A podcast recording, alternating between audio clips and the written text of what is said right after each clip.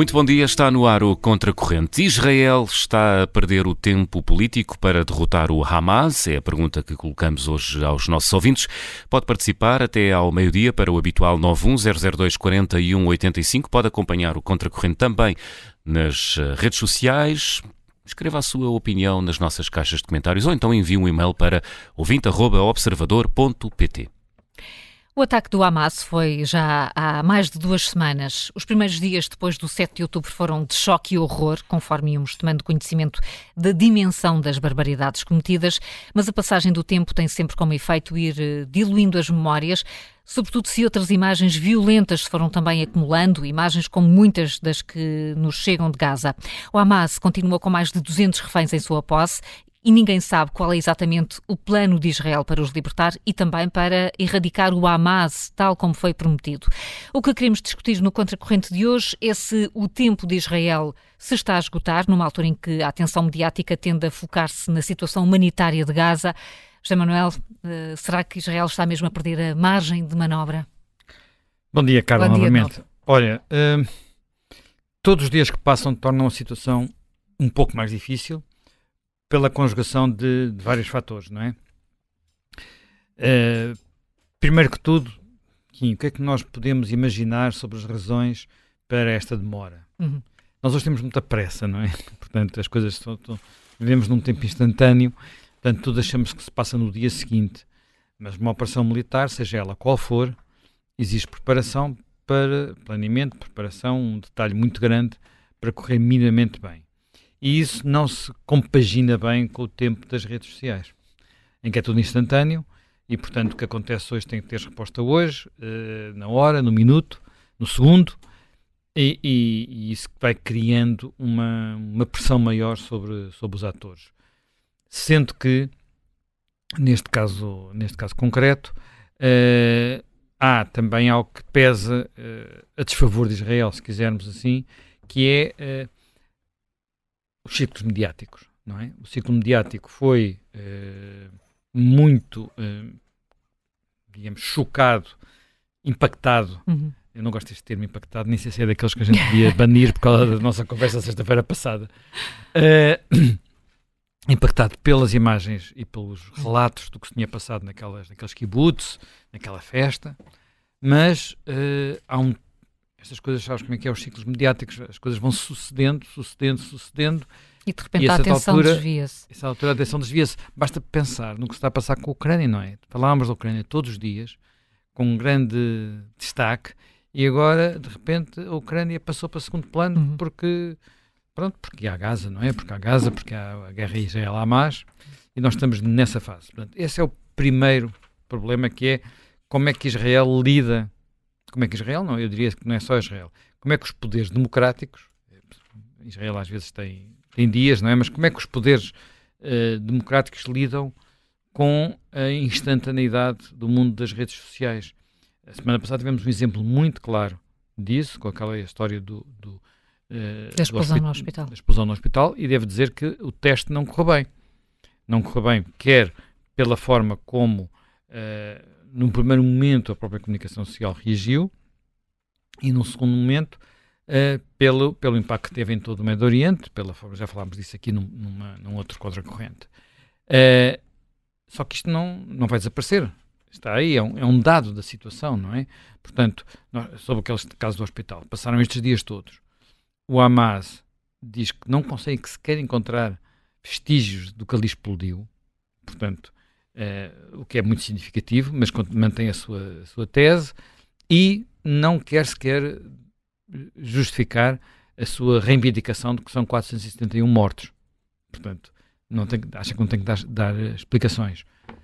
Uh, ora bem, primeiro há, este, há esse problema. O que é que pode estar. Portanto, nós estamos com pressa. Nós somos um mundo com pressa. Mas repare, foi o próprio Israel que tinha dado um prazo para que os habitantes do norte da faixa Sim, de Gaza isso, saíssem isso, da repara, zona. Isso não obriga que houvesse pois uma intervenção não, nós terrestre. É que criámos essa ideia. Nós é que criámos essa ideia, porque eles dão um prazo, mas se eles quiserem continuar a fazer aquilo que estão a fazer, que é bombardeamentos, é, é, é, do interesse de está e do interesse de Israel que não estejam lá civis, não é?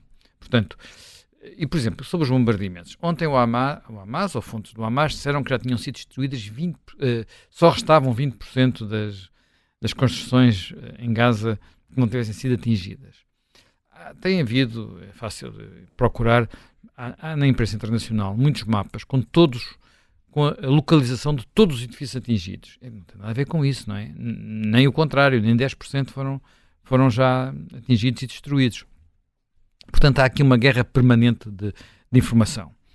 E depois, uh, há outros fatores, que é no terreno, e aqui eu vou tentar distinguir isto em dois, em dois domínios.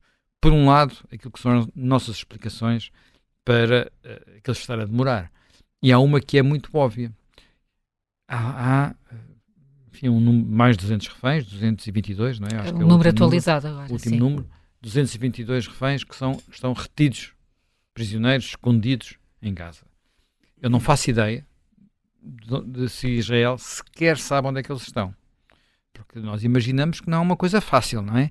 Eles não ficaram com os telemóveis para serem georreferenciados. Portanto, uh, não, não, aconteceu claro. isso. Nós sabemos que em Gaza se estima que, que existam 500 quilómetros Repara, estamos a falar de uma zona que tem essencialmente o tamanho da Península de Setúbal, um pouquinho mais estreito. Uh, o que é que é ter debaixo daquele, portanto, 40 km norte a sul, 500 km, é 10 vezes andar de norte a sul em túneis. 10 vezes, tal, tal, tal, 12 mais concretamente. Portanto, uh, isso é uma rede uh, e, e, boa parte, blindados, não é? Não é túneis tipo metro, não é? São túneis que não são muito grandes, mas depois têm uma espécie de blindagem por cima. É, estarão aí? Onde é que eles estarão? O que é que, que, é que lhes fará o Hamas? O Hamas, no princípio, disse que os executaria e filmaria à moda do ISIS. Nunca mais repetiu isso. Eu, eu admito que o Hamas tenha percebido que não é do seu interesse, mesmo no, uh, enfim, no seu público-alvo, digamos assim, que, é, que são os, enfim, a população árabe, a população árabe mais, mais radicalizada, mesmo assim não sabe do seu interesse uh, passar a imagem que é um outro ISIS, porque o ISIS não foi propriamente algo muito popular na, na, no, no, Meio Oriente, foi derrotado uh, na Síria, portanto, ainda por cima é uma história de derrota, e se nos recordamos bem, boa parte dos soldados e militantes do ISIS nem sequer eram árabes, eram tipicamente ocidentais radicalizados, portanto, fanatizados, como é muito típico também destas, destas, destas digamos, daquilo que é, a, a, que se chega por via intelectual e não por outras vias, tende-se a ser mais radical. Portanto, isso é tudo uma outra discussão muito interessante, mas não vamos lá agora. Portanto, primeiro há o problema dos reféns.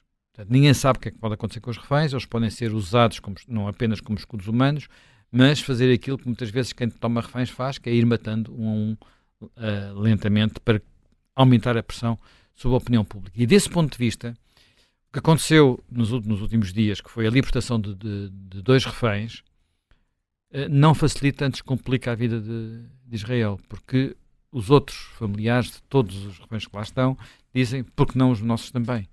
Portanto, o que é que vocês estão a fazer para os libertar? Uh, a sensação, Mas há também uma pressão interna. Uma pressão interna. Ontem houve manifestações, em Tel Aviv, nomeadamente.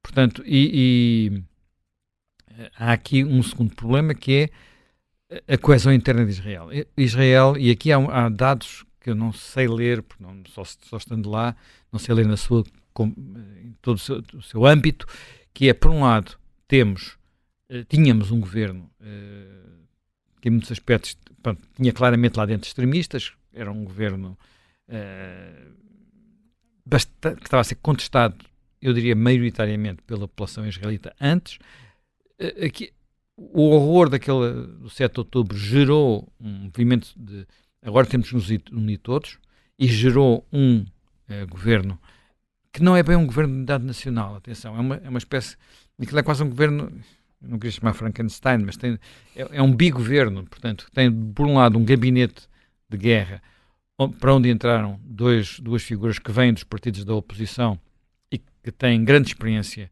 militar, portanto são antigos chefes de Estado-Maior, mas os outros ministros não se foram embora. E nós temos percebido por estes dias que esses ministros passam a vida a querer estragar tudo, não é?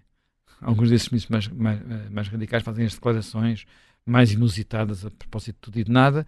e, portanto, e nós ficamos na dúvida sobre quem é que de facto está a definir a estratégia, uh, se é o gabinete de guerra, se é o, o, o, resto do governo, como é que se fazem estes equilíbrios e até que ponto é que isto, a solução vai, uh, vai durar. Isto é uma, uma situação diferente das situações de crise anteriores, em que uh, ou os primeiros ministros acabaram por ter que se ir embora porque as coisas tinham corrido mal, o paralelo mais óbvio é Golda Meir a seguir ao Yom Kippur, apesar de o Yom Kippur no fim não ter acabado mal, mas uh, há aquela ideia de que, olha, muitas vezes é necessário um governante com certo tipo de credenciais para fazer, dar os passos para acordos e para a paz que outros não têm. Por exemplo, o primeiro acordo importante, que é o acordo, os acordos de Camp David com o Egito, são assinados por um governante que vem da direita israelita, Menahem Begin,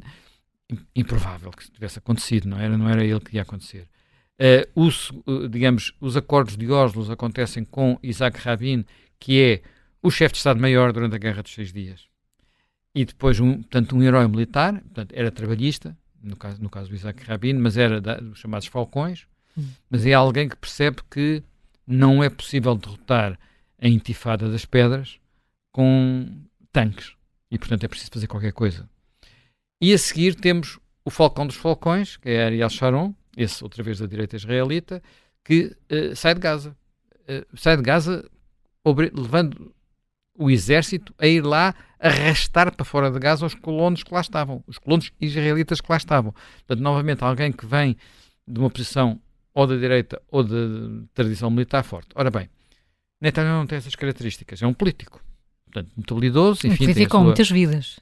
Hã? Com muitas vidas. Um político com muitas vidas, mas não tem essas características. Toda a gente diz que ele não vai sobreviver a esta crise, agora ninguém o deita abaixo porque não é possível, mas que não vai sobreviver a esta crise. Mas que autoridade tem ele, ou consegue ter para, por um lado, continuar a manter unida a, a, a, sociedade israelita e, por outro lado, para projetar no futuro qualquer tipo de solução. E eu acho que é aqui que se situa a questão, porventura, mais, mais complexa, que é Uh, enfim, que, qual é o, o, horizonte de futuro depois de uma intervenção em Gaza? Portanto, o que é, porque não, Israel deve, espero eu que tenha noção, não sei se todos terão noção disso, há sempre alguns fanáticos que não têm, uh, que Israel não vai poder ocupar Gaza. Já o fez, já o fez durante um período, não era, não, não nesta, nesta situação, e, e é preciso perceber que aquilo não é, é algo que exigiria um nível de recursos, um nível de envolvimento e um desgaste tão permanente que não, fa não faz qualquer sentido. Não é um horizonte, não é um horizonte futuro. Não ocupando Gaza, quem é que fica a governar Gaza?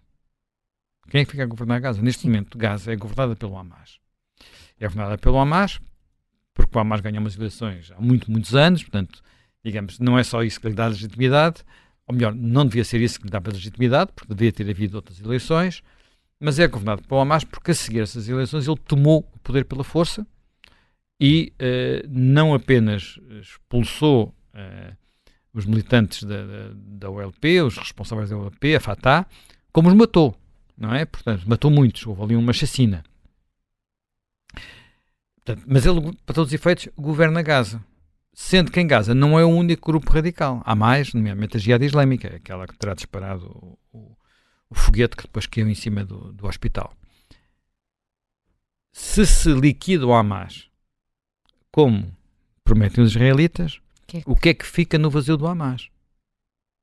A autoridade palestiniana é duvidoso que, cons que consiga ficar, porque a autoridade palestiniana uh, tem uma péssima imagem entre os povos palestinianos de corrupção, e, e com boas razões para isso, e uh, também de brutalidade. Também de, brutal, de, de, brutalidade e de duplicidade. Tenho andado a ler um livro de uma, de, um, de uma escrito, enfim, é um, do filho de um antigo dirigente, fundador de, do Hamas.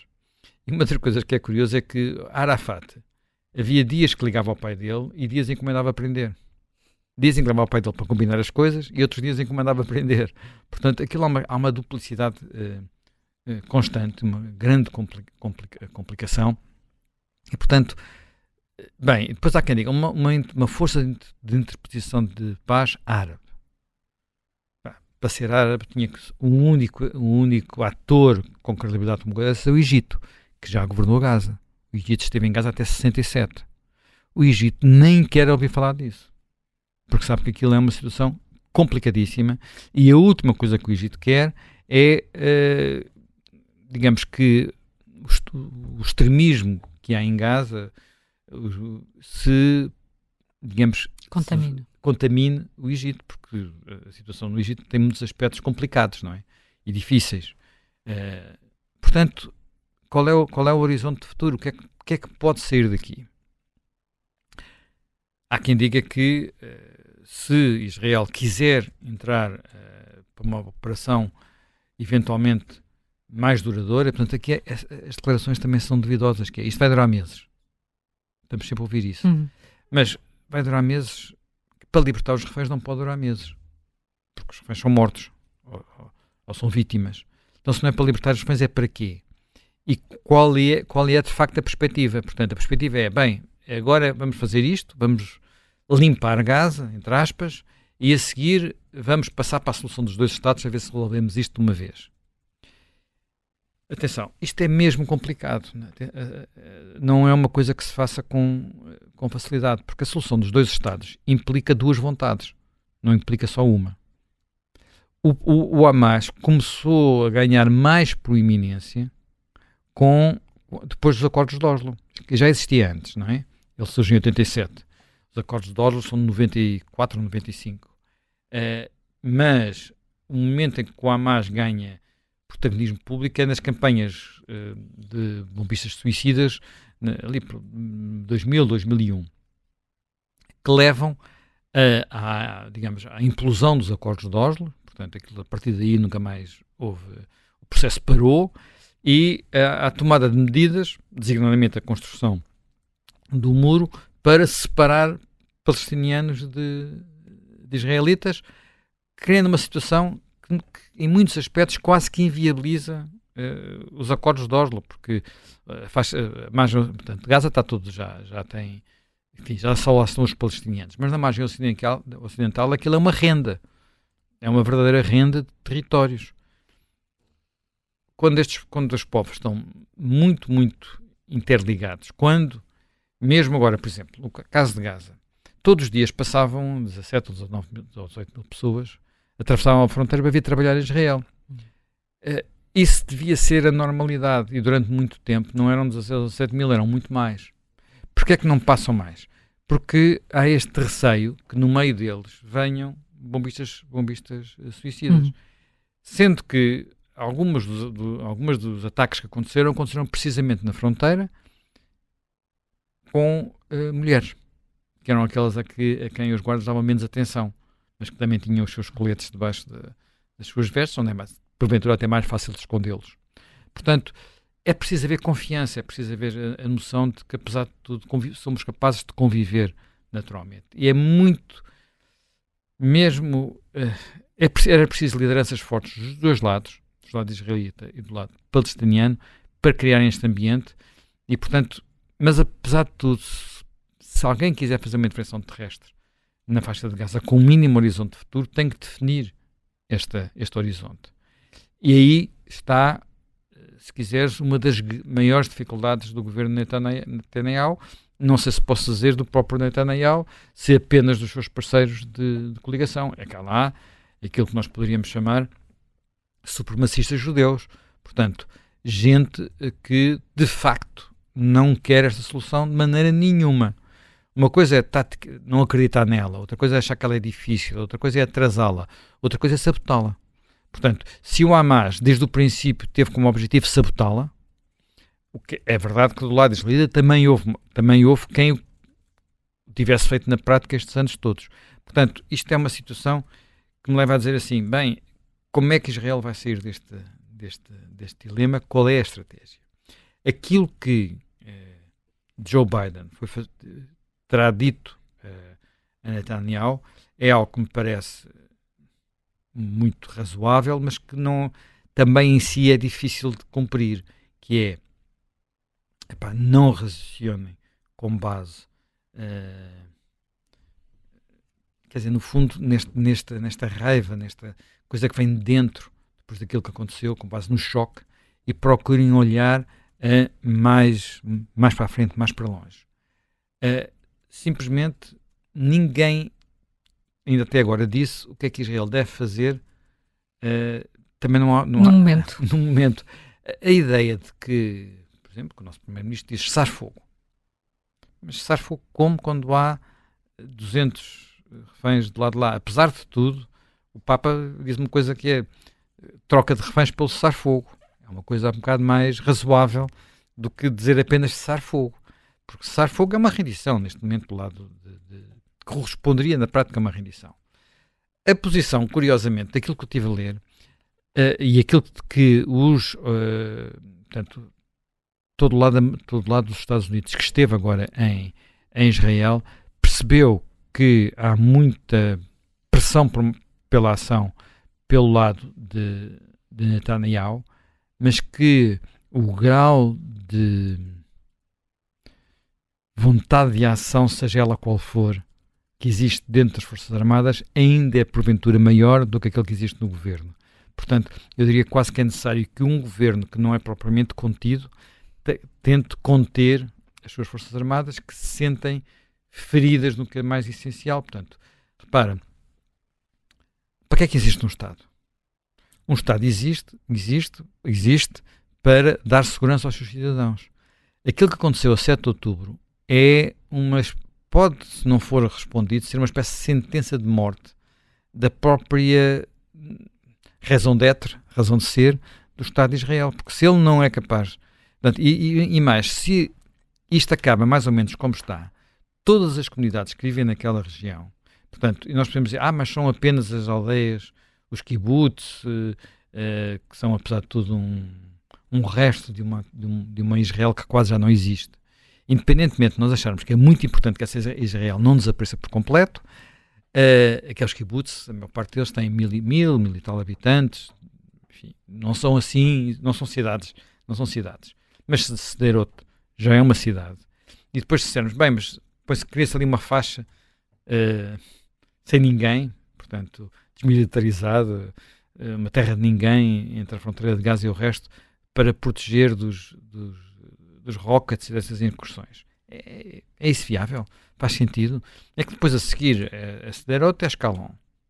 Uh, e depois a seguir a Escalon é Tel Aviv. Tel Aviv fica 30, 40 quilómetros uh, de, dali, não é? Portanto, uh, faz sentido pensar sequer numa, nisto, nesta, nesta espécie de, de, rendição. Portanto, é muito complicado se não se chegar aqui a qualquer tipo de entendimento a, a ideia de que o grande, aquilo que permitiu isto foi aquela percepção de que o Hamas tinha percebido que uma certa moderação era bom para poder governar Gaza, para poder ter gente de Gaza a trabalhar em Israel, para ter, enfim, alguma preocupação com o nível de vida das suas populações, mas estas, estas, estas organizações uh, fundamentalistas e, e, exclusivistas não se preocupam com isso, eles têm, têm uma agenda e às vezes é de facto uh, aquilo que às vezes se grita nas manifestações, a Palestina do Jordão até ao mar. Portanto, e é essa palavra de ordem, essa, essa motivação que faz com que, quanto pior, melhor, seja sempre um caminho, um caminho a seguir. Portanto, desse ponto de vista, a passagem do tempo pode tornar-se complicada para Israel por uma última razão que só vou referir hum. agora para não me alongar mais, que é uh, não, não, nós não temos nenhuma garantia que não vá, mais, não vá haver mais episódios como aquele do hospital. E de alguma forma é isso que procura uh, o Hamas. Eu não estou a dizer que o Hamas provocou o, o hospital ou que eu cumpro como bom aquelas, aquela gravação em que trocam aquelas palavras. Ah, isto afinal foi nosso, ah, mas agora vamos dizer que foi deles. Não, não estou a dizer isso. Mas é o tipo de situação do quanto pior, melhor faz sentido. E depois sabemos que cada vítima civil em, em, em Gaza uh, permite uma tentativa de equiparação entre o que está a passar em Gaza e o que se passou nas, uh, naqueles kibbutz e naquele festival. Que não é a mesma coisa. Uma coisa é as vítimas uh, que ocorrem na sequência de uma operação militar preocupado em não fazer vítimas, mas que faz, e quase é impossível, quer dizer, a única forma de nós fazer é não haver operação militar, e vítimas que são o objeto da própria, da própria ação, que foi o que aconteceu a 7 de outubro. E isto é uma diferença do dia e da noite, não é? Estamos a falar de, de preto e branco, não é a mesma coisa. Mas, mas não ser a mesma coisa não faz com que vítimas sejam vítimas, crianças sejam crianças, e que se nós fizermos o discurso só apenas não é a mesma coisa, vai alguém dizer, mas então há, há bebés de primeira e bebés de segunda, claro. e não é o caso. Quer dizer, não há. Agora, há bebés que são usados, eh, que são mortos liberadamente, e há outros que são usados como escudos humanos, mas quem paga as pavas, por assim dizer, quem, quem no fundo dispara o gatilho, uh, neste caso concreto, é a aviação israelita, ou os tanques israelitas, ou o que tu quiseres. Portanto, estamos perante uma situação em que cada dia que passa faz com que o sector fique mais longe e fiquem mais perto todas as imagens que nos chegam de Gaza uh, e podendo nós discutir, uh, sei lá, há quantos dias é que se diz que os hospitais de Gaza vão ficar sem eletricidade? E não ficaram. Sim, Portanto, sem combustível. Há, há muitos dias. Há, há, uma dramatização dias, muito grande. Diga, é, só, temos para, só temos 24 horas, só temos para dois dias. E, e, os dois dias são semanas. Portanto, há toda uma, aqui uma. Um, olha, o nevoeiro da guerra, que acontece uhum. sempre nestas ocasiões, e que não favorece. Todos os dias que passam, jogam contra Israel. Mas Israel não pode precipitar-se. Portanto, os dilemas que tem pela frente são de facto muito complicados, até porque aquilo que alguns dizem que é uma espécie de janela de legitimidade que tinha para uma ação mais enérgica se está a fechar. Eh, se está a fechar eh, com, com a dificuldade, eh, e temos ouvido, aliás, muitas pessoas aqui no Contracorrente sempre que falamos de Israel, que Israel não deve negociar com o Hamas, porque não deve negociar com um grupo terrorista. Uh, Mas tem outra alternativa? Eu acho que não deve negociar nem pode. Mas há, mas como, como em tudo na vida, há canais às vezes um, paralelos para algumas coisas, hum. não é? Hum. Os, os, dois, os dois reféns que foram libertados foi, foram negociados, eu julgo que através do Qatar e, e por via de, dos Estados Unidos, não é? Portanto, uh, que não estão a negociar diretamente, mas em todos estes momentos há alturas dessas, não é? Não, o governo inglês começou por não negociar diretamente com o IRA, o governo espanhol por não, por não negociar diretamente com, com, com a ETA. Eh, é necessário, até no caso da ETA, praticamente a derrota militar da ETA para que isso fosse possível. No caso do IRA foi, a história é um bocadinho mais complicada e diferente. Portanto, mas o princípio da não negociação é não premiar quem faz algo que é de facto é, um, é, infra, é mais do que uma infração. Uh, mas nós também não estamos neste momento e com a dimensão que há. Aquilo não estamos como, por exemplo, na, sei lá, na Segunda Guerra Mundial, em que era eh, rendição total ou a guerra não acaba. Porque na altura o horror era tanto, os, os crimes cometidos eram tantos, que eh, ninguém pensava que seria possível sentar-se à mesa com o Hitler. É? Portanto, eh, mesmo assim, com o Japão já foi feito de forma ligeiramente diferente. Hum. E apesar de não haver negociação direta, foram dados sinais de que o Hirohito, o imperador, não. Portanto, que era uma, uma, uma rendição sem condições, mas com a condição do imperador continuar como continuou. E isso foi a boa solução. Foi aquilo que permitiu a transição do, do Japão para uma democracia que é hoje, não é? Portanto, uh, aqui é muito, é muito, diferente, é muito mais complicado, até porque não há, o Hamas não é uma entidade estatal. Portanto, o que também com, uh, complica muitas coisas. Uma das coisas que. Quantas vezes é que Israel já disse que tinha morto o número 2 do, do, do Hamas? Quer dizer, os números 2 devem nascer como melos todos os dias, quase, não é? Faz, é, a contra-informação também faz parte, faz parte eh, das guerras. Vamos, vamos olhar para, para o que está a acontecer, o momento e o que é que pode acontecer de seguida. Eh, Orlando Samães é especialista em relações internacionais, é o nosso primeiro convidado do Contracorrente desta manhã. Muito bom dia e bem-vindo mais uma vez, Orlando Samães. Estamos, bom dia, muito obrigado pelo convite. Estamos aqui a falar dos tempos eh, da guerra uh, e, enfim, e o tempo mediático, o tempo das redes sociais, como é que Israel está, está, a, seguir, uh, está, está a gerir o tempo de uma resposta? Bom, muito obrigado pelo convite e bom dia a todos. Estamos, de facto, perante, enfim, uma situação muito, muito delicada. Eu acho que tem sido, em geral, bem abordada e bem falada entre nós. Nós estamos, se calhar, aqui a uma distância que nos consegue dar uh, alguma, alguma imparcialidade e, portanto, e agradeço também muito os comentários do, do Dr. José Manuel Fernandes, que foram muito, muito interessantes e que eu estava aqui a ouvir um, com, todo, com todo o cuidado.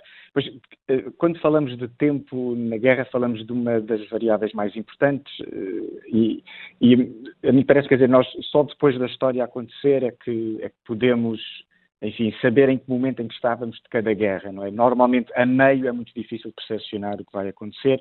Parece que estamos, e daí termos este programa, numa espécie de compasso de espera. Não é bem, porque ainda assim há alguns ataques mútuos, mas, eh, enfim, é natural começarmos a ficar preocupados e, e termos passado de uma situação em que achávamos que, se calhar, Israel iria entrar com força a mais para agora quase para a situação contrária, em que achamos que se calhar não está, portanto, a reivindicar o seu direito de legítima defesa, pelo menos da forma como imaginamos. Mas eu, eu gostaria de deixar uma, uma imagem no, no, debate, que é uma imagem utilizada muitas vezes quando se discute questões da guerra, que é a imagem de um, de um escorrega. É uma imagem muito famosa. Quer dizer, entrar numa guerra é mais ou menos como escorregarmos num escorrega. Ao início, eh, antes de entrarmos, ou naqueles momentos antes, ainda conseguimos olhar para os mapas, ainda conseguimos tomar decisões, falar com as pessoas, mas a partir do momento que começamos a escorregar, a velocidade começa a aumentar e, portanto, as decisões poderão ser cada vez mais precipitadas. E, e creio que é isso que, é que os Estados Unidos estão a tentar evitar, porque uma vez entrando, e se calhar entrando com força e a tal invasão terrestre, podemos entrar nesta, nesta, nesta espécie de escorrega em que a dinâmica da guerra parece que nos eh, absorve e, e não podemos esquecer que do outro lado está um inimigo, neste caso o Hamas, também não sabemos assim quanto tempo é que teve a preparar uh, e que coordenação é que tem com outras forças que o podem estar a deixar confortável em relação a atacar Israel. Portanto, se calhar também tem apoios, calhar desenvolveu esses apoios ao longo de anos e agora creio que também não podemos querer em muitos poucos dias ou em duas semanas uh, dar uma resposta de solução de algo que pode ter demorado muito tempo a construir. Uhum. Uh, e algumas pessoas têm, têm se lembrado da forma como nós temos nos últimos anos descurado muito, enfim, os valores da sociedade ocidental, como elogiamos pouco as nossas próprias virtudes, o nosso humanismo, a nossa proporcionalidade, a nossa moderação, e, e, estamos numa fase em que parece que o mundo ocidental não é assim tão próspero quando é, é a sociedade mais próspera de sempre, dá, enfim, em termos relativos, mais oportunidades do que qualquer outra alternativa deu, e, e, e parece que se escolhe este momento, este momento pode ter sido escolhido Uh, e muito bem escolhido numa altura em que se podia achar que o Ocidente não se conhece assim tão bem para uhum. agora conseguir ter uma resposta devidamente convincente. Uh, e este momento pode ter sido começado até há bastante tempo atrás. Nós não sabemos bem, aliás, uh, nós notamos que, enfim, eu não queria arriscar muito, mas mesmo há 20 anos atrás tivemos os ataques ao Iraque e não ao Irão. E hoje notamos que é muito o Irão que está aqui na base de um apoio à Rússia, eh, bom, e hoje até com uma visita de Lavrov ao, ao Irão, portanto que até se torna assim bastante claro que há uma ligação, eh, poderia não haver nesta altura que se fala que o Irão pode ter ligação ao Hamas e, portanto, se calhar a Rússia poderia tentar demonstrar assim alguma uh, podia tentar não aparecer desta maneira, mas não se importa. E portanto podemos estar aqui com forças muito organizadas, com eixos eh, que sabem que esta é altura certa e que, portanto, eh, faz-nos a nós pensar, eh, faz-nos a nós repensar e, e, para nós ocidentais, enfim, as pessoas são o mais importantes e, portanto, sabendo isso, tiveram, enfim, acesso a um conjunto de reféns que, que têm que ser, de alguma forma, a prioridade e, e, e, portanto, se calhar alguma contenção, se calhar alguma preparação e não entrar já nas tais dinâmicas de um escorrega que nos leva hum. a tomar decisões cada vez mais precipitadas, talvez seja melhor parar e pensar um bocadinho, mas ainda assim saber bem onde é que estão os inimigos. Portanto, eh, o mundo ocidental também não pode ter a fraqueza de, de, de não decidir e de não ter que tomar decisões eh, que podem ser, obviamente, duras, estratégicas, e, e os amigos começam-se a identificar como também foi dito, são cada vez mais difíceis de lidar, porque muitas vezes não são Estados, são estas organizações que são eh, praticamente estatais, porque também têm muita força e porque também tentam ter influência junto de populações que estão à sua volta, não é? E com, e com estratégias eh, próprias que os Estados, eh, pelo menos os Estados democráticos, não utilizam. Mas isto pode querer dizer, Orlando Samões, que hum, pode haver uma solução diplomática antes de se descer nesse escorrega da resposta militar robusta? Pois, eu, eu, eu de facto temo que o mundo ocidental poderá ter que ter alguma robustez e, e ainda demonstrar a sua unidade e a sua força porque infelizmente muitas destas organizações podem não ter outros valores que não sejam esses, não têm outras referências, e estamos a falar de pessoas que estiveram numa região a crescer eh, numa, enfim, numa altura em que foram espicaçadas ao longo da vida para, enfim, contra os inimigos ou contra um Estado inimigo que está ali perto. E, portanto, até é de alguma forma natural que não tenham outras referências que não seja eh, enfim, algum do uso da força, e se calhar é assim que medem, um, ehm, não têm outra forma de interagir que não seja essa, podem ter crescido nesse meio. Cabe-nos a nós, no mundo ocidental, que crescemos de uma forma mais pacífica, também tentar mostrar esses valores, mas é, é um cenário muito, muito difícil. Uh, já foi citado à altura, eu acho que crucial da década de 90, eu, creio que terá sido mais ou menos em 93, portanto estaria a fazer agora uh, 30 anos, Oslo. E, de facto, os acordos de Oslo são muito importantes e acho que devemos recordá-los, mas nenhuma daquelas pessoas que está na, na, famosa fotografia, hoje em dia, enfim, hoje em dia não temos ninguém assim claro. tão semelhante e, portanto, nem Rabin, nem Arafat, nem Clinton, e temos nas suas posições eh, pessoas que, de facto, não estão a conseguir. Portanto, os esforços diplomáticos foram possíveis em 93, poderiam ser agora, se calhar, com outro tipo de lideranças, mas se calhar eh, algum do erro também partiu de nós, nós, mundo ocidental, que se deixou, eh, enfim, que se deixou levar uh, em alguns discursos que podem não ter sido tão moderados quanto nessa altura. Eu costumo recordar que, quando as pessoas elogiam a década de 90, costumo lembrar, mas era a altura em que se dizia estávamos na terceira via e elogiava-se muito a ideia dessa moderação da terceira via. Portanto, que uma esquerda que não era bem esquerda, que aceitava algumas das regras do, do mercado, e tínhamos uma direita com umas preocupações sociais que as pessoas também viam como sendo umas preocupações, um conjunto de preocupações sociais. E este, Estávamos este, no fim da história, não era? Estávamos no fim da história de Fukuyama e até um bocadinho depois, e portanto parecia que a moderação haveria para ficar, hum. e portanto as pessoas iam manter o espírito de algo e tentar se entender umas às outras. Mas aquilo que começou a acontecer desde o princípio do século XXI foi uma espécie de esvaziar, dizer, algo aconteceu na terceira via. Uh, esta pode ser a oportunidade, com uma cidade muito polarizada, também ela própria um bocadinho radicalizada na nossa parte, e nós que não entendemos assim tão bem aquilo que se está a passar no Médio Oriente e que podemos até dizer muitos disparates sobre esse assunto, porque, enfim, porque não, não sabemos o suficiente, não estamos lá, temos a ideia que temos que ter opinião sobre tudo. E isso é um traço do racionalismo, naquilo que se chama o racionalismo em política, quer dizer, a ideia de que as pessoas têm sempre que ter opinião.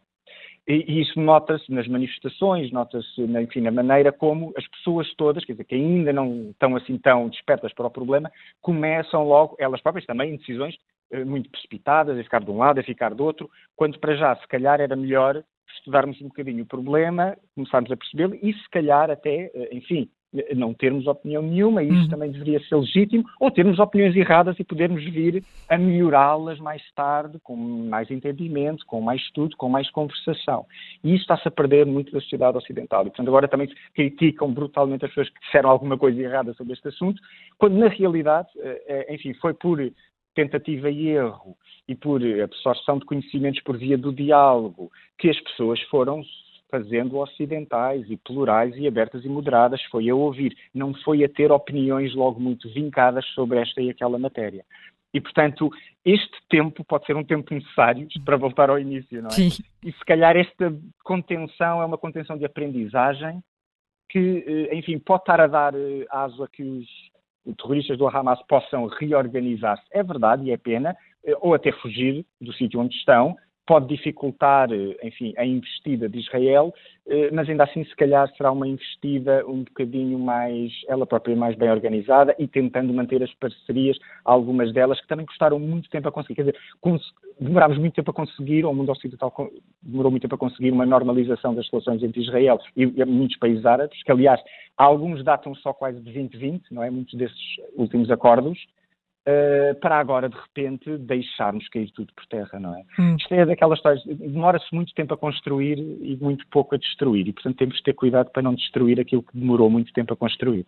E a ideia do escorrega ajuda-nos a perceber muito bem o que pode estar aqui, ou o risco que podemos estar a correr. Orlando Salmas, muito obrigada pela sua análise. Foi mais muito uma obrigado. vez ótimo trazer aqui estas, estas linhas para a discussão do Contra-Corrente de hoje, em que ouvimos também, como sempre, os nossos ouvintes. O Carlos Santos uh, enviou-nos uma mensagem de áudio que temos tempo de ouvir ainda nesta primeira parte do programa. Uh, o Carlos Santos. Bom dia. A minha opinião sobre o tema de hoje, Israel está a adiar esta ofensiva terrestre porque sabe que terá muitas baixas. Não, não, não nos esqueçamos que existe uma complexa, uma complexa rede de túneis por baixo de Gaza. Há quem diga que pode, podem chegar a 500 km de túneis de comprimento. Portanto, será muito difícil para Israel ter esta ofensiva terrestre, que irá acontecer, mais dia menos dia mas entendo que eles estão a adiar por causa disso. Também não querem causar muitas baixas civis. Veremos, mas cada dia que passa dá a sensação que o Hamas está a ganhar. Mas como Israel tem mais armamento, mais soldados, estão melhor, estão melhor preparados, acredito que, que no final acabe por vencer. Mas será muito difícil, vai haver muito derramamento de sangue. Bom dia, muito obrigado. Bom dia, Carlos Santos, eh, e obrigada aqui. Eh, a questão do tempo parece ser eh, fundamental para olharmos para o conflito nesta altura entre Israel e o Hamas, que mais uma vez voltou ao contracorrente. E temos já uh, connosco ao telefone o Major-General Isidro Moraes Pereira, a quem uh, cumprimento e agradeço o facto de estar mais uma vez no contracorrente. Muito bom dia, Sr. Major-General. Uh, pensámos de facto que a invasão terrestre por parte das forças de Israel, de Israel seria uh, muito mais rápida, muito mais mais cedo. Por que ainda não aconteceu? Tem alguma explicação? Bom, uh, primeiro, o primeiro aspecto que temos que salientar é que não se trata de uma, de uma guerra normal, isto trata-se de, de algo que se reveste de características muito especiais. Portanto, temos uma área densamente urbanizada, temos uma área ocupada por uma força de guerrilha com, com um número de guerrilheiros estimados em 40 mil, o que é de facto o que é de facto assinalável. E depois temos uh, no, no, toda aquela rede de túneis subterrâneos que permite uma, uma, uma utilização de, das forças de guerrilha, uma forma de atuação das forças de guerrilha encoberta e que é extraordinariamente perigosa para as forças que, que, que possam intervir diretamente na faixa de Gaza. Forças, estou a falar de, de exército, forças regulares do exército. Depois temos aqui um outro aspecto que é, que é fundamental e que tem, de facto, colocado questões eh, que extravasam claramente o domínio militar, que é a questão dos, neste momento parece que a última atualização, e este número é um número citado pelas Forças de Defesa de Israel, o que tudo indica, ainda existem cerca de 222 eh, reféns. reféns, reféns. Portanto, e esses reféns de alguma forma estão a, estão a ser a funcionar como obstáculo a uma invasão em grande escala da, da faixa de Gaza. Quer dizer, pelas razões que eu já, já, já aduzi, a questão de ser uma área densamente, densamente urbanizada, com uma população uh, uma população de cerca de 2,3 eh, milhões de habitantes, uma área relativamente pequena, a questão dos túneis, e temos aqui esta questão que, que tem repercussões a nível político. Aliás, eh, é importante falarmos eh, as inúmeras vezes que, que o presidente norte-americano Joe Biden, ao dirigir-se à sua, à sua população, à população norte-americana e ao mundo, eh, a propósito dos reféns, ia dizer que Relativamente à questão dos, dos cidadãos norte-americanos, porque são cidadãos com dupla nacionalidade, na sua maioria, portanto, é que está a fazer muito. Está a fazer muito. E, e quer dizer, eh, Israel, o próprio, o próprio primeiro-ministro de Israel está a ser muitíssimo pressionado pela população israelita que neste momento começa a perder a paciência porque quer que algo seja feito para libertar os cidadãos israelitas que se encontram em cativeiro na, na faixa de Gaza. Portanto, nós temos assistido, e, e isto são, são informações vindas diretamente do, das Forças de Defesa de Israel, e até do próprio escalão político a dizerem que tem havido incursões na faixa de Gaza, já tem havido militares uh, israelitas que têm realizado incursões na faixa de Gaza, fundamentalmente com dois propósitos. Um propósito são, é a eliminação seletiva das lideranças do Hamas, quer das lideranças políticas, daquelas que permanecem em Gaza, porque a grande maioria das lideranças políticas estão noutros países, como no Catar, como no Líbano, por exemplo, mas a sua, a sua a liderança militar do, do braço armado, digamos, do Hamas. Portanto, tem sido isso e uma outra finalidade extraordinariamente importante.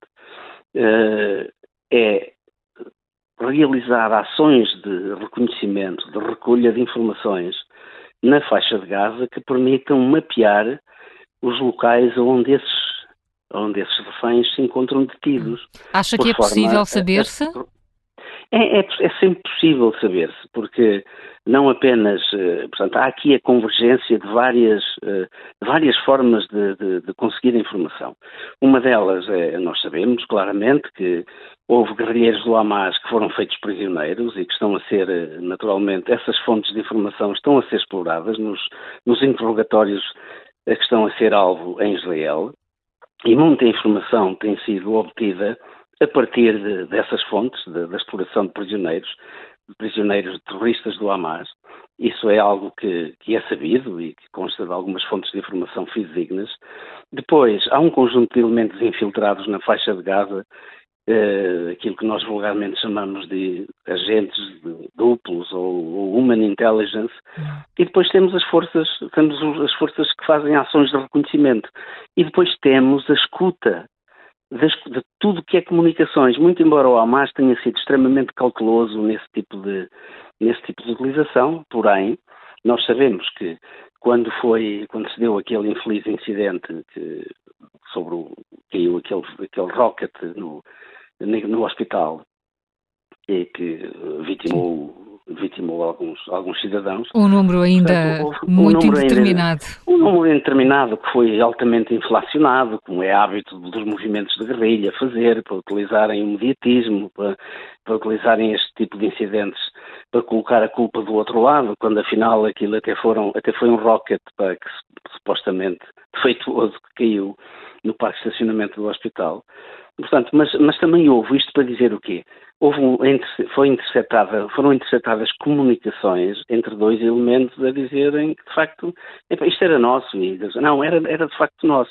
Portanto, quer dizer, isto para dizer que também há, há uma atividade de recolha de informações através da, através do espectro, da utilização do espectro eletromagnético, sejam comunicações telefónicas, sejam comunicações via e-mail, seja que tipo de comunicação for que utilize meios de transmissão, utilize o espectro eletromagnético. E esse screening, essa, essa aquisição de informações é feita não apenas por Israel, com os seus mecanismos de escuta das comunicações, mas fundamentalmente no mundo é feito pela, pela NSA americana, eh, que tem os, os maiores supercomputadores que conseguem tudo aquilo que entra no, no espaço cibernético, no espaço eletromagnético, é, é, objeto de escuta. Portanto, são muitas as formas de conseguir reunir informação.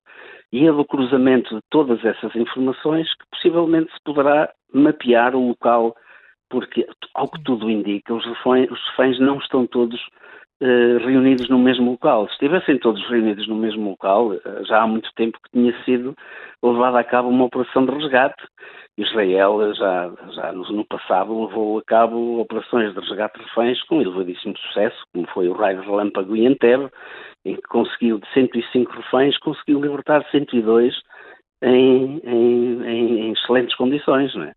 Agora, eh, é isso que tem sido o obstáculo, é que haja uma, isso e em conjunto também com com uma grande pressão a que Israel tem sido sujeito, inclusivamente por aqueles que o apoiam, que apoiam a causa de Israel e que não negam que, de facto, Israel tem direito a defender-se e a, e a poder retaliar contra, esta, contra o Hamas, mas que tem impedido a Israel que o faça de forma comedida hum. e respeitando o direito internacional. Tem, Portanto, tem aumentado esses pedidos, não lhe parece? Pelo menos publicamente, até por parte dos, dos aliados de Israel, tem subido o tom dos pedidos em relação ao, à abertura de corredores humanitários? Tem subido o tom Sim. e até eh, não apenas e até pelo seu aliado mais, mais poderoso e principal que são os Estados Unidos da América eh, e neste inicialmente Uh, até foi uma, uma, questão até caricata. O presidente Joe Biden, a, a subir para o, para o seu avião, para o Air Force One, foi perguntado por um jornalista se se a questão do, da contraofensiva em grande escala estava a ser atrasada por, por causa da ajuda humanitária e dos reféns, e ele disse sim. E depois a Casa Branca veio desmentir, e agora finalmente, eh, de facto, veio já as entidades norte-americanas admitem que há aqui alguma cautela, hum. que, portanto, que, que a própria que a própria ofensiva terrestre poderá, ter, poderá estar a ser eh, por motivo dos reféns e para que se consiga naturalmente fazer chegar ajuda humanitária às populações que de facto neste momento dela necessitam. Agora, eh, aquilo que está a acontecer é que, por outro lado, eh, nas últimas noites, fundamentalmente durante a noite, mas também durante o dia, mas fundamentalmente durante as, as últimas noites, Israel tem intensificado as ações de bombardeamento, não apenas na, na faixa de Gaza, mas também no, no, na faixa sul do Líbano, tendo em vista alvos militares do Hezbollah. Ele levou a cabo também eh, eh, ações eh, tendentes a, in, a, tornar inoperacionais os, os dois dos, principais aeroportos do, da Síria. Estamos a falar de, de Damasco e, e Alepo. Eh, porque havia uma informação digna de crédito de que o Irão estaria a deslocar aviões de transporte carregados de armas e munições para distribuir ao Hezbollah e ao Hamas e, e à Jihad Islâmica, e fruto disso Israel decidiu bombardear os aeroportos e os aeroportos ficaram neste momento inoperacionais, né? quer dizer, portanto, Mas isso, uh, uh, Major General, isso também é muito arriscado, porque está a entrar em territórios, enfim, os ataques estão a atingir outros países. Israel arrisca-se a ter uma, uma guerra em várias frentes. Sim, portanto, vamos lá ver, é, é evidente, nós estamos claramente perante uma, uma franca possibilidade da escalada do conflito. Sim. Aliás, basta termos a noção de que o Irão está a mover como que como que um xadrez, como que num tabuleiro de xadrez, um, um conjunto de proxies. É, e eu disse quais que proxies? Olha, o Hamas eh, na faixa de Gaza, o Hezbollah eh, no Líbano, o, os movimentos eh, da Jihad Islâmica da Síria, o, uma filial do Hezbollah no Iraque e os Houthis do Iémen. Temos aqui cinco Estados falhados. São Estados que não conseguem exercer ou, ou, de forma completa a soberania dentro das suas fronteiras e é onde existem movimentos de, de, de terroristas, movimentos terroristas de, eh, islâmicos e que neste momento o, o, o próprio Irão está a utilizá-los como xadrez e está a tentar criar aqui eh, um, uma género, um género de um anel de fogo eh, da, da Irmandade Muçulmana para, para ameaçar Israel. Portanto, isto pode muito bem acontecer. Israel numa atitude preventiva, porque a chegada de aviões de carga do Irão com carregados de munições e material de guerra podem configurar naturalmente essa, esse anel de fogo à volta de Israel. Não é? Israel, numa atitude preventiva, levou a cabo esse tipo de ações. Portanto, parece-me que, que, que isso pode, pode escalar o conflito, pode, mas, o, mas a grande razão de podermos assistir a uma escalada do conflito é, é, é, o próprio Irão a tentar apoiar estes cinco, estes cinco movimentos, estes cinco movimentos em cinco estados falhados, como nós sabemos, não é? Quer dizer, isto, eh, o Irão no início negou qualquer tipo de, envolvimento nesta, nesta guerra, né, entre o Israel e o Hamas, mas cada vez se torna mais evidente que o Irão se encontra por trás do financiamento e do, do, fornecimento de armas, tudo isto. E havemos de chegar a um ponto que havemos de concluir que o próprio Irão uh, esteve envolvido no planeamento deste tipo de ações, não é? Oh, oh, Sr. General, uh, os Estados Unidos enviaram para, para a região, para o Mediterrâneo Oriental, a sua, o seu porta-aviões mais moderno, o, o Gerald Ford. Gerald Ford, e estão a enviar um segundo, o Eisenhower. Uh, no, no, no, no Gerald Ford há os aviões também mais modernos, há, muito, há uma frota de F-35. Uh, o que é que esses aviões podem fazer aí? Quer dizer, é, é, é, é razoável pensar que eles possam, por exemplo, bombardear posições do Hezbollah no Líbano? Não, o, o que é razoável é, vamos lá ver, se nós insistirmos, e é isso que eu, ainda hoje eu, eu assisti, as declarações são, são de ontem, penso eu, do secretário, do secretário da Defesa, Lloyd Austin, e do próprio presidente americano, ainda antes, eh, têm lançado avisos muito sérios que se o Irão decidir intervir diretamente no conflito, que Israel... Mas o que é que pode que, ser uma intervenção direta do, do Irão? Tentar é, lançar é, uh, mísseis de cruzeiro, por exemplo? Pode ser, pode ser, exatamente. É uma inter... Portanto, a intervenção indireta do Irão, eu acabei agora de, de, de, de me referir a ela. Portanto, isso parece-me que não há qualquer tipo de dúvidas que o Irão indiretamente está a utilizar Sim. todos estes, estes cinco proxies, né? fundamentalmente estes cinco. Agora, uma intervenção direta é, é, exatamente aquilo que está a dizer. É a utilização de mísseis. O, o, Irão tem mísseis com alcance suficiente para atingir Israel, tem aviação capaz de o fazer. Portanto, e uma intervenção dessa natureza, porque uh, os Estados Unidos já disseram que, que intervirão também diretamente. E, e, e, de facto, com quem é que os Estados Unidos intervêm? Com dois tipos de vetores. Esses que o José Manuel muito bem referiu, que são os aviões, os seus aviões, quer os, os F-35, quer os, os próprios F-18, os F-18 Super Hornet, uh, que também estão em grande quantidade nesses, nesses porta-aviões, fundamentalmente no segundo. Uh, poderão ser utilizados para efetuar bombardeamentos estratégicos e, e, e, não é do interesse do Irão e não é do interesse dos aliados do Irão que isto venha a acontecer, porque nós temos que ver, aliás, julgo que, julgo que é hoje que está a haver uma reunião entre o ministro Lavrov da Rússia e, no Irão. Para, é o que está previsto, sim. É, supostamente com uma agenda que tem que ver com os problemas entre o, eh, de Nagorno-Karabakh e do, do, da Geórgia, e sem intervenção das potências ocidentais, portanto é isso que tem sido anunciado.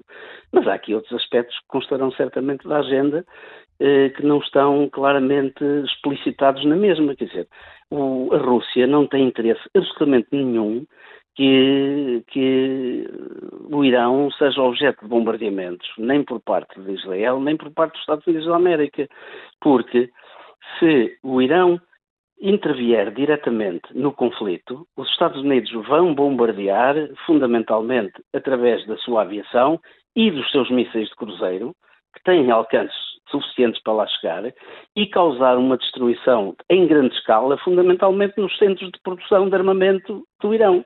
Quer dizer, e se os centros de produção de armamento do Irão forem atacados, quem vai? Quem é que vai ficar sem, sem os, os abastecimentos sem os, os estoques de munições que ciclicamente são enviados. Os drones e agora também os mísseis Faté e Zolfagar. É a Rússia. A Rússia é que deixa de contar com o apoio do Irão para continuar a sua guerra na, na Ucrânia. Quer dizer, portanto, não há interesse absolutamente nenhum, neste momento, a meu ver, que o Irão seja objeto de bombardeamentos nem por parte de Israel e muito menos por parte dos Estados Unidos, porque a capacidade do o complexo militar industrial iraniano vai ser o primeiro objetivo dos ataques dos mísseis de cruzeiro e da aviação norte-americana. Não uhum. tínhamos a mínima dúvida, quer dizer, e isso interessa à Rússia? Claro que não interessa. E é por isso que Lavrov rapidamente decidiu dirigir-se ao Irão, para, isto na minha leitura, para colocar alguma acalmia. Eh, vocês apoiarem de forma indireta os proxies e arranjando ali um problema a Israel, tudo bem. Agora, intervirem diretamente na guerra, isso causa aqui uma perturbação completamente diferente, não é? E vem aqui alterar substancialmente as coisas. E nós sabemos que o maior fornecedor, até agora, de material de guerra à Rússia tem sido o Irão, não é?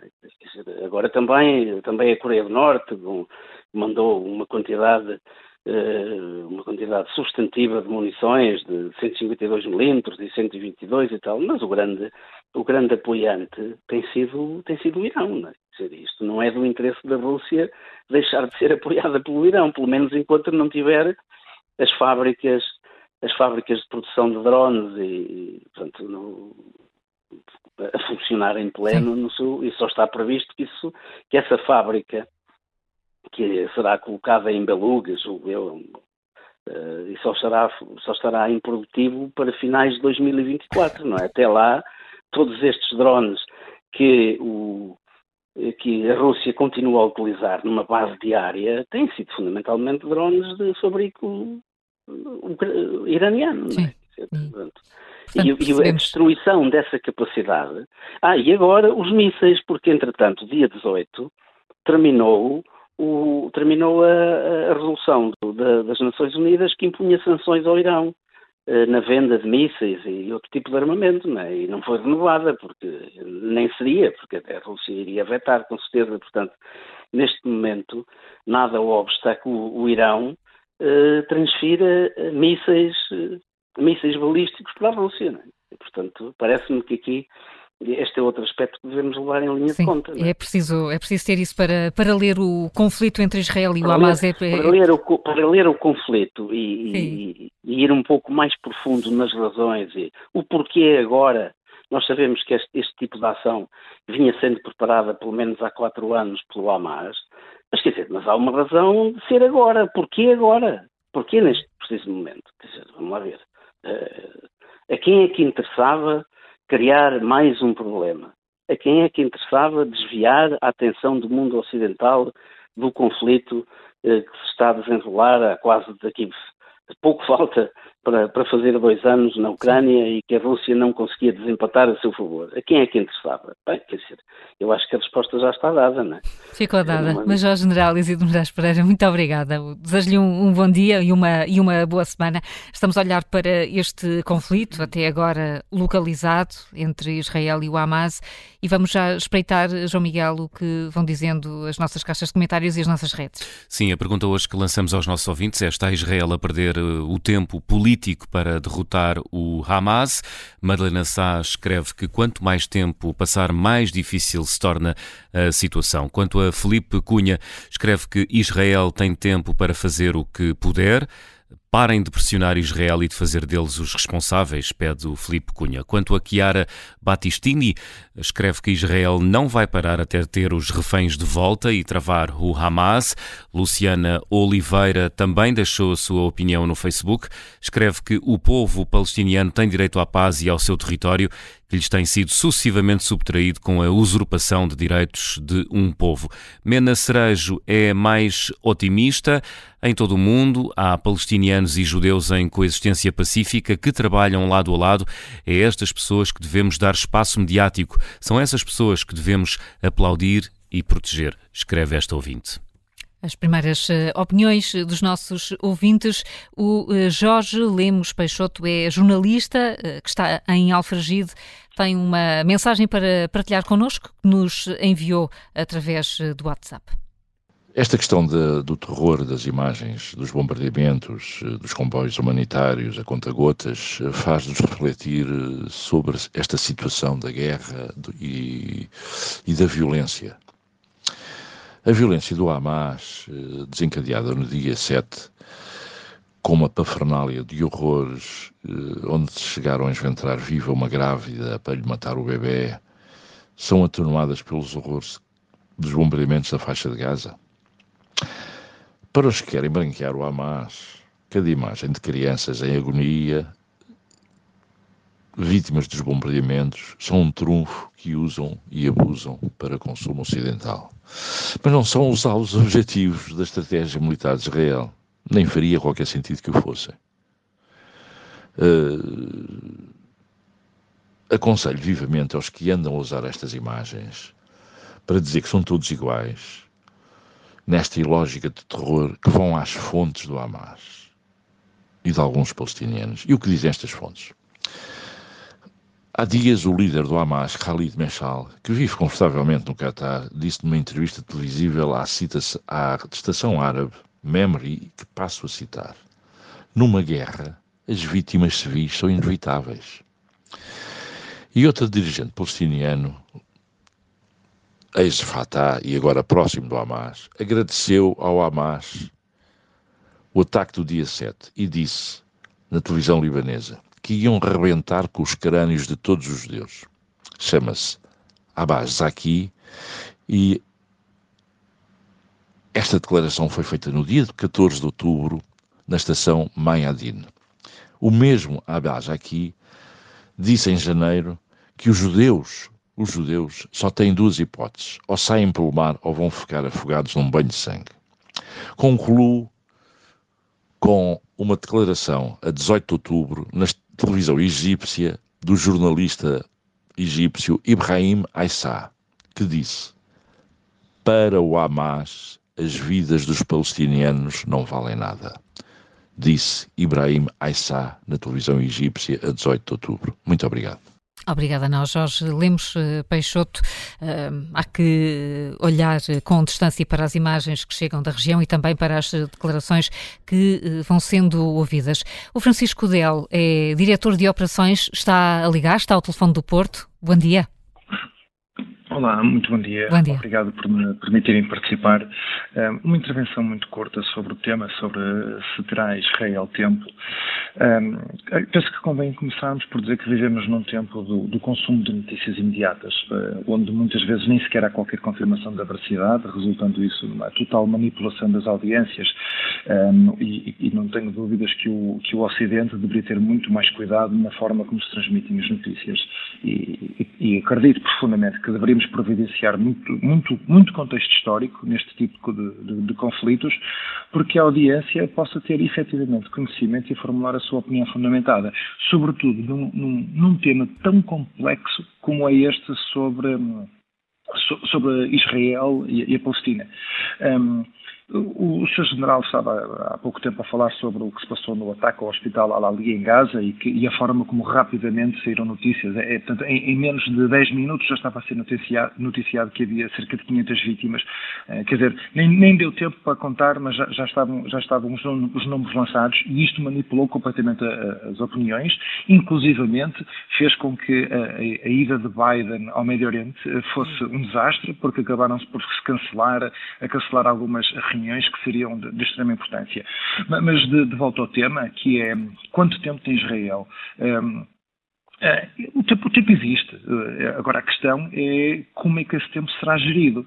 Um, e nós, nós, estamos há mais de 70 anos a gerir este conflito, portanto, o tempo existe. Neste caso, temos variáveis novas. Temos uh, 210 israelitas que continuam reféns, temos uma pressão interna fortíssima em Israel para a libertação do, dos mesmos e, e, para que, e, sobretudo, para que o governo de Netanyahu ou outro apresentem garantias de que tal não se volta a repetir. Um, temos também a potencial intervenção do, do Hezbollah, extremamente crítico para o desenrolar do conflito na, regi na, região, e, claro, não nos podemos esquecer que temos o verdadeiro drama da população palestiniana, que não tem nada a ver com isto, não quer ter nada a ver com isto, e são vítimas de vários crimes de guerra do seu próprio governo, se pudermos chamar isso, que é o Hamas. Uh, um fator muito importante que ninguém, uh, que ninguém refere é que, se realmente o Hamas está, uh, está importado com o futuro da população palestiniana, a pergunta que nós deveríamos colocar em cima da mesa é porquê é que o Hamas não permite duas coisas? Primeiro, que a população migre para sul para fugir uh, aos ataques israelitas. Segundo, porquê é que não permite que a população se refugie nos famosos túneis? Portanto, claramente o Hamas não tem qualquer interesse na, na, na proteção da sua população. Não invalida que nós não tínhamos que olhar para o futuro para tentar encontrar uma solução. Sim. Que é que eu penso? Neste tabuleiro de xadrez temos verdadeiros líderes da manhã? Não me parece. Quem é que nós, quem é que nós podemos olhar hoje uh, para, para, nesta comunidade uh, do Médio Oriente e dizer assim, esta pessoa tem grande potencial de ser o líder da autoridade palestiniana ou esta pessoa tem grande potencial para ser um líder em Israel e, e, e liderar toda, toda esta, uh, todo este conflito.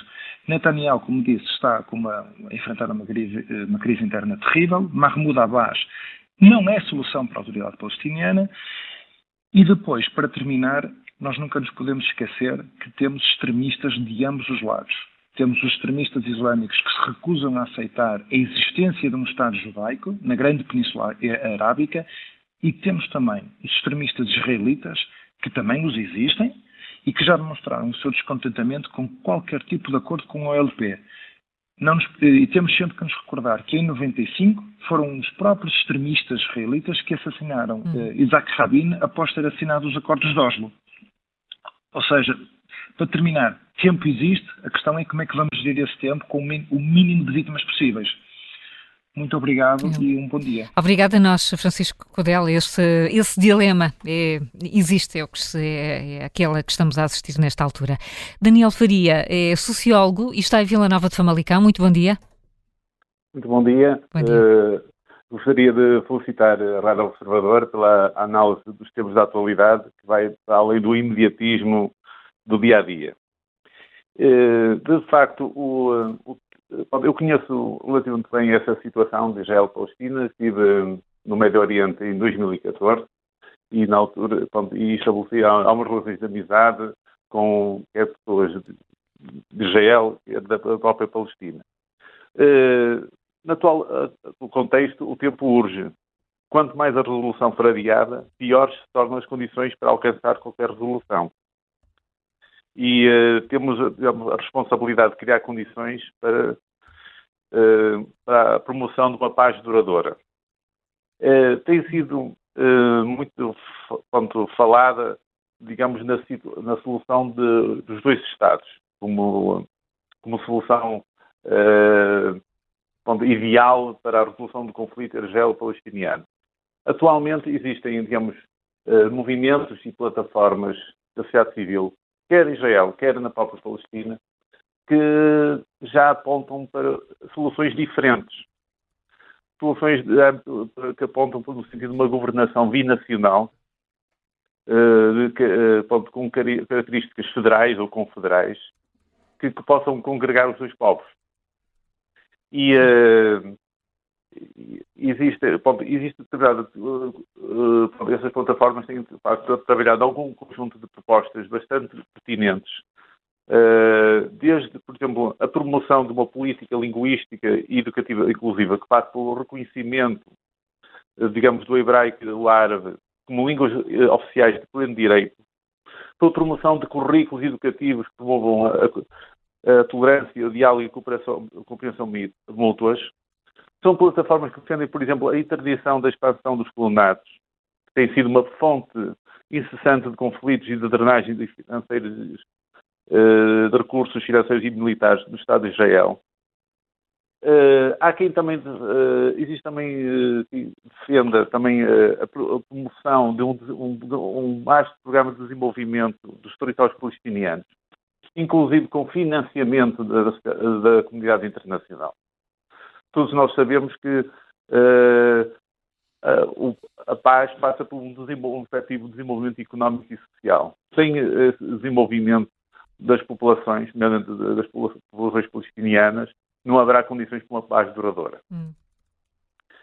E uh, temos uh, realmente que temos uh, ponto, que, ponto, pressionar ponto, no sentido de encontrar soluções ponto, duradouras para esse conflito, porque quanto mais tempo, digamos, a solução forem adiadas, pior se torna mais difícil. de, de Israel e da Palestina.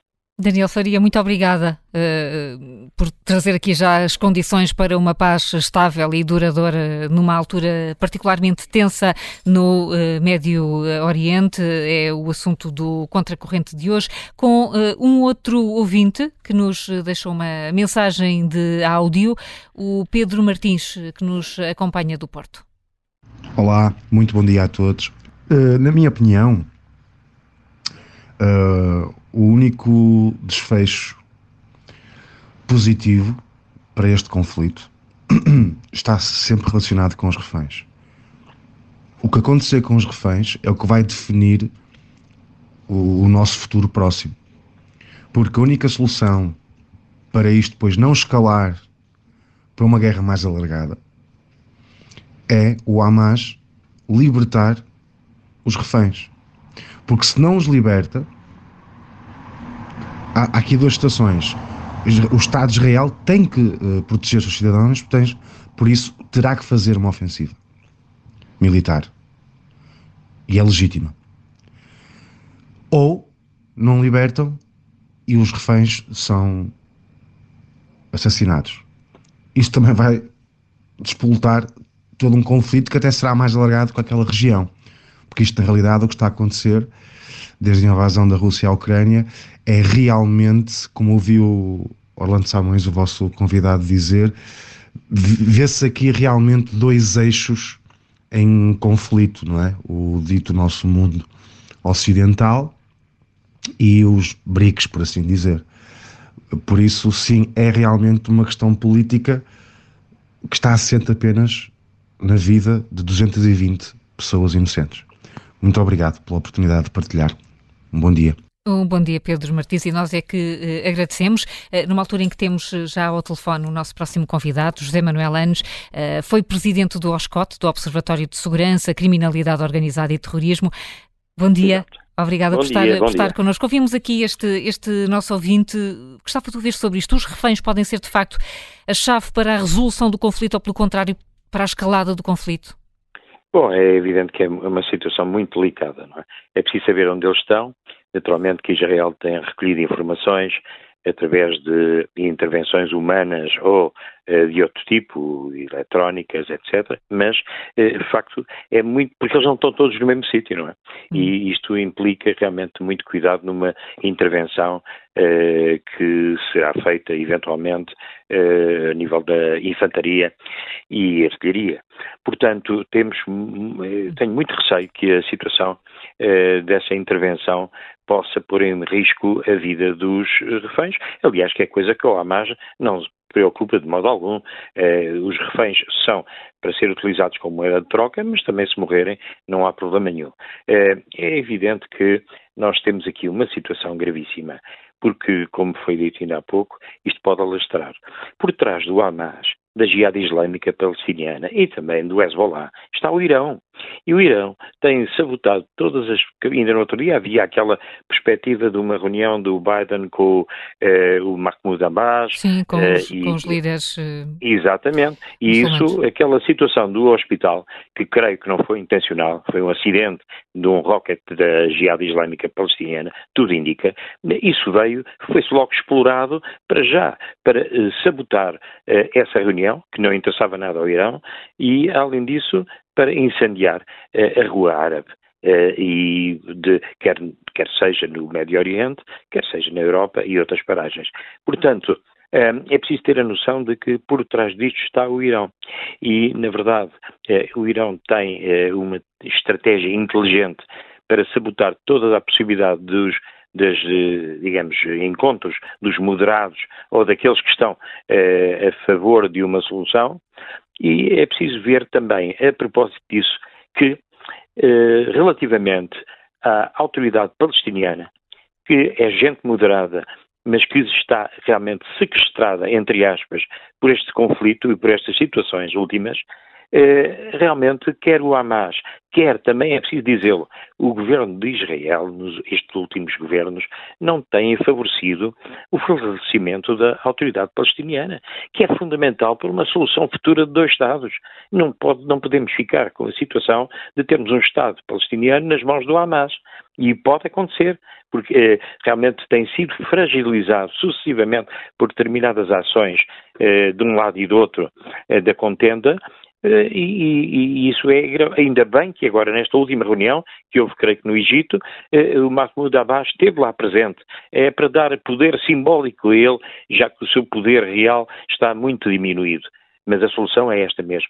Sim. um Estado palestiniano e um Estado uh, israelita. Portanto, dois, uh, o princípio dois do, dos, dois, dos, dois, Estados. José Manuel Anos uh, já falou como o caso do hospital serviu para, enfim, de alguma forma incendiar as opiniões públicas fora da região.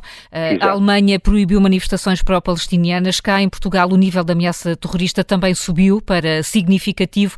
Claro. Temos de estar preparados para um aumento da conflitualidade também na Europa?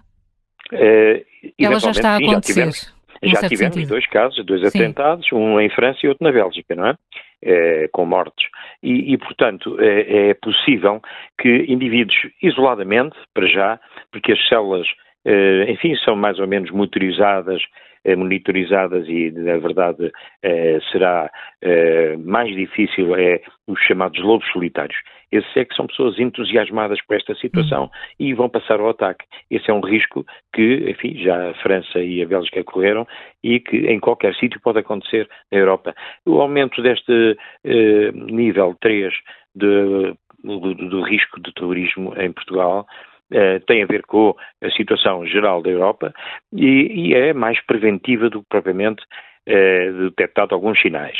Na verdade, é preciso ter a noção de que existem as comunidades muçulmanas, Lisboa, Margem Sul, Porto, que são formadas basicamente por Bangladesh, paquistaneses, e esses, enfim, são descomandados.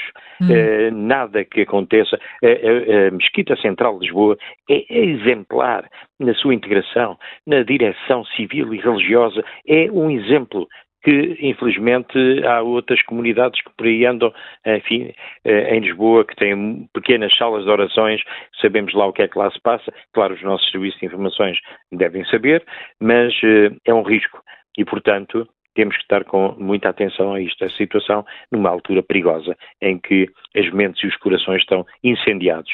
Uh, portanto, não lhe parece precipitado elevar o nível de, de, de não, alerta de... no país? De modo algum, acho que hum. faz todo o sentido. O secretário-geral do SSI, o embaixador Paulo Viseu Pinheiro, fez muito bem e creio que vai ser convocada a reunião da UCAT, Unidade de Coordenação Antiterrorista, porque junta todas as forças, para já o CIS e a Unidade de Contato-Turismo da PJ, eh, para, enfim, se avaliar a situação e se tomarem as medidas de precaução. É esta que é a situação atual medidas de precaução na prática significa uh, mais vigilância nas ruas? Uh... Uh, isto é, basicamente, para já, mais vigilância junto à Embaixada de Israel, consulados, sinagogas, enfim. E, e depois também nas ruas, sim, sob o ponto de vista de visibilidade, mas também de elementos descaracterizados para poderem monitorizar o que é que se pode estar em, em, em preparação mas como dizia, eh, sempre ao nível eh, da, eh, da prevenção e não propriamente porque... Mais da prevenção, claramente, faz todo sentido. José Manuel Antes, muito obrigada por uh, ter estado no, no Contracorrente, foi presidente do Observatório de Segurança, Criminalidade Organizada e Terrorismo. Uh, olhar aqui uh, para a forma como o conflito no Médio Oriente pode, de alguma forma, estender-se também a outras regiões, nomeadamente à Europa. O risco de lobos solitários é algo de real aqui no continente europeu. Vamos ao encontro de mais um ouvinte, ainda temos tempo de ouvir o Pedro Gentil, que liga de Lisboa, é gestor, é empresário. Bom dia. Olá, muito, muito bom dia. Bom dia. Antes de nada, obrigado uh, por poder participar. Uh, basicamente, é a primeira vez que ouço muitas vezes contra a corrente, mas nunca tinha participado. Eu uh, resolvi participar hoje porque realmente, como estamos aqui a falar de tempo, e uma coisa que me preocupa imenso é a capacidade que nós hoje em dia temos de viver dentro das redes sociais e achar que uhum. tudo no mundo acontece ao ritmo das redes sociais mas ao mesmo tempo somos capazes de nos esquecer da enorme atrocidade, que não tem outro nome, que aconteceu no dia 7 de outubro. E quando nós somos capazes de minimizar ou fazer realizações morais relativamente a, um, uma coisa absolutamente idionta, que se nós pensarmos bem, é, é assustador, não nos deixa dormir só de pensar que em 2023, no século XXI, é capa eh, há pessoas que são capazes de fazer esse tipo de atrocidades, deixam-nos extremamente preocupados. Um, mas indo mais à frente, eh, eu penso que aqui o grande tema é percebermos que esta guerra não começou no dia 7 de outubro e, e por isso não é, começou muito, muito, muito, muitos, muitos anos antes e provavelmente uh, não terminará nas nossas vidas e eu tenho 49. Um, outro tema muito importante que me parece aqui é que nós muitas vezes nos esquecemos de olhar isto numa perspectiva geopolítica. E uh, aqui os Estados Unidos, a meu ver, tem uma responsabilidade enorme, sobretudo esta administração eh, corrente eh, da administração Biden, com uma política extremamente errática eh, e muito fraca.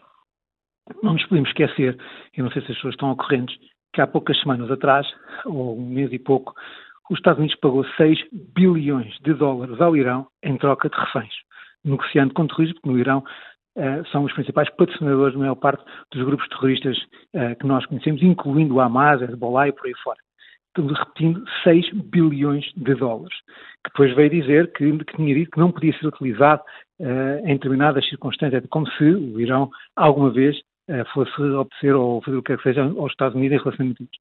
Em segundo lugar, não nos esquecer que não se negocia em momento algum com terroristas. Uh, e, nesse aspecto, esta relativização que tem sido feita, quase como se pudéssemos discutir com pessoas que se forem ver outros meios forem analisar uh, o que é dito nos meios destes países sobre Israel e sobre o Ocidente. E aquilo que, uh, que se pretende uh, que dentro destes grupos relativamente aos israelitas e até nós próprios que não somos israelitas é absolutamente assustador. E aquilo que se pode acontecer na Europa, e daí tudo o que está a acontecer neste momento em termos de cuidados uh, com potenciais ataques, aqueles que já aconteceram na Bélgica, que aconteceram em Paris e por aí em Inglaterra e por aí fora, e que não está longe de poder acontecer aqui uh, no nosso país. Mas aqui o grande tema que me parece da política errática dos Estados Unidos relativamente a isto tudo tem a ver com uma coisa muito simples que uh, parece que não está tudo ligado.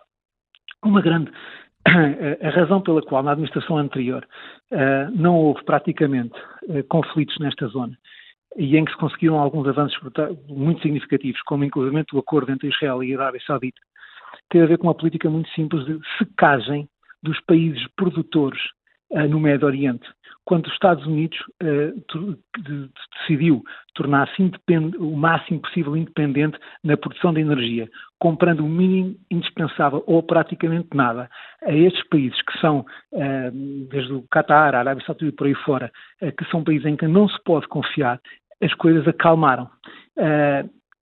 A mesma coisa aconteceu quando os Estados Unidos também avisou um, uh, os países europeus como a Alemanha que não deveriam, por exemplo, permitir a condução do Nord Stream porque isso levaria uma, a, a, uma ascensão da Rússia. E quando nós uh, permitimos que, Estados, que, que, que, a Rússia se aproxime da China e do Irão, criando um bloco uh, contra o Ocidente, é extremamente perigoso. E por isso, muitas vezes, quando nós dizemos, ah, mas uh, os Estados Unidos estava a ter algum tipo de aproximação a uma Rússia, não estava, estava simplesmente a manter os inimigos mais perto, porque uh, já hum. dizia o ditado, que mantenha os, os, os, os amigos perto Sim, e os inimigos ainda portanto, mais perto. Pedro, está, estava a dizer que a política externa de Trump foi, porque está-se a referir ao período da administração Trump.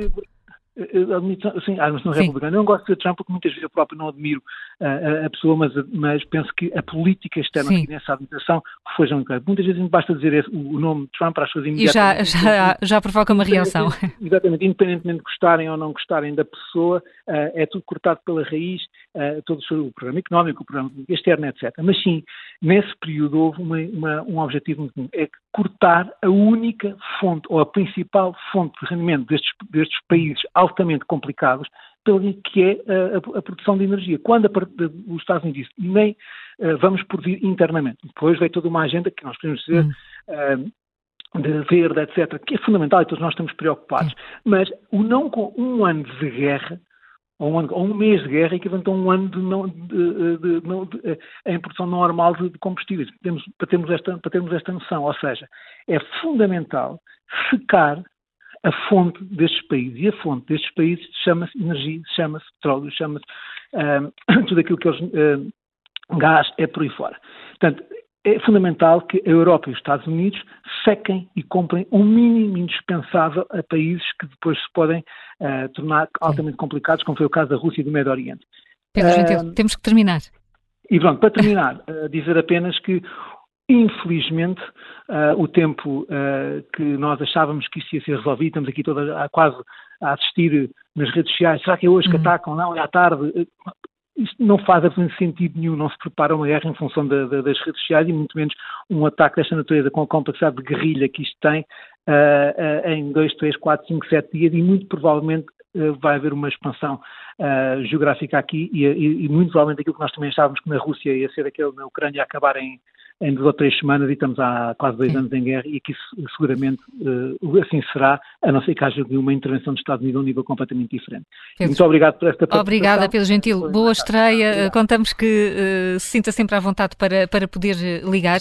Uh, João Manuel Fernandes, temos ainda algum tempo para, para as tuas enfim, para a tua avaliação final, mas com esta ideia aqui do, do Pedro Gentil, do papel que os aliados eh, de Israel, eh, Estados Unidos, sobretudo União Europeia mais ou menos, o papel que podem ter eh, para estabilizar aquela região. Sim, não é um papel pequeno, atenção, porque Israel é um país pequeno, não nos devemos esquecer disso, e uh, apesar de ser um país que tem conseguido verdadeiros milagres económicos, uh, não, tem, uh, não tem recursos para, por um lado, manter uma força militar com, uma, com a dimensão de que necessita se não for apoiado, portanto não pode ir por, por ao mercado comprar o que é necessário e pagar pelo preço habitual, e, e estamos, resta ver isto agora, porque os Estados Unidos já começaram imediatamente a, a aumentar o apoio militar porque ele é necessário, e, e, isso é uma, digamos, é uma alavanca de, de, de, de persuasão que uh, os Estados Unidos, mas outros Estados também têm, porque não é, o, material não vem só dos Estados Unidos.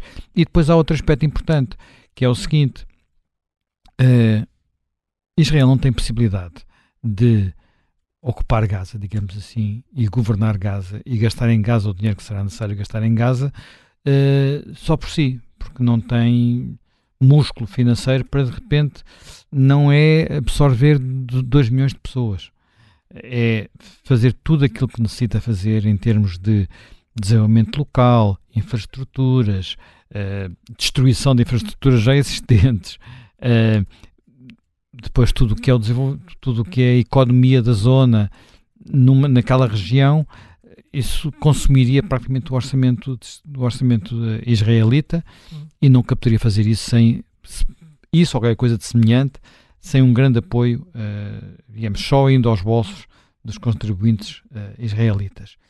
E, e, desse ponto de vista, das, um dos instrumentos que existe é, olha, o apoio financeiro não existe para isso. E não existindo para isso, vocês não podem ir por esse caminho. Portanto, há de facto alavancas uh, que os outros países têm para. Eu acho que em Israel há muitas pessoas que gostariam de uh, encontrar um caminho qualquer para uma pelo menos com uma coexistência pacífica. Já não falo de uma paz duradoura, mas pelo menos uma, uma coexistência mais pacífica.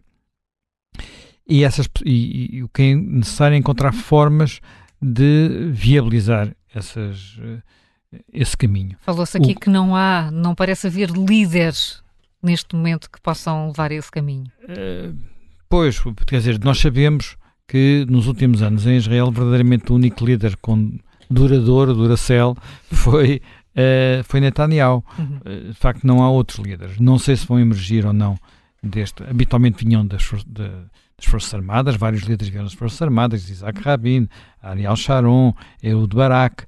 Ehud Barak, de resto, tem uma, um texto, uma entrevista, não sei se é no. Acho que é uma entrevista que ele dá ao Economist muito interessante. Ehud Barak vinham todos, eram todos antigos chefes de Estado-Maior. Uh, Será que algum destes chefes de Estado-Maior que atualmente está no governo vai emergir? Será que há outras figuras? Uh, há aqui uma, sempre um equilíbrio muito complicado em Israel, que é os israelitas terem, nas últimas décadas, procurado alguém que, sendo político, lhes desse garantias de segurança. A, a promessa de Netanyahu é que ele era esse homem. Falhou. E eu penso, quer dizer, eu não, não quero fazer previsões porque não, não sei o suficiente, mas que tudo o que eu leio é no sentido que ele está liquidado politicamente. Agora, haverá alguém para ocupar esse lugar? Haverá alguém capaz.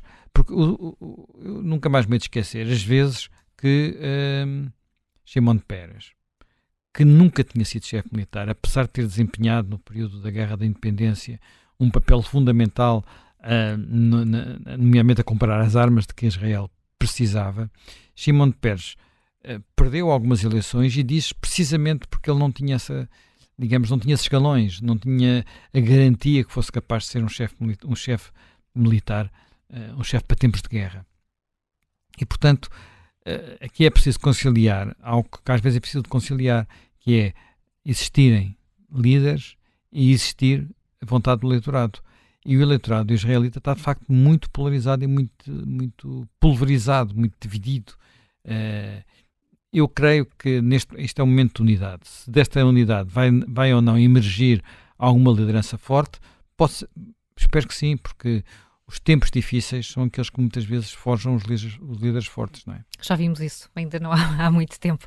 Chegamos ao fim deste Contracorrente, amanhã há um outro tema uh, com José Manuel Fernandes e amanhã também já com Helena Matos. Até amanhã.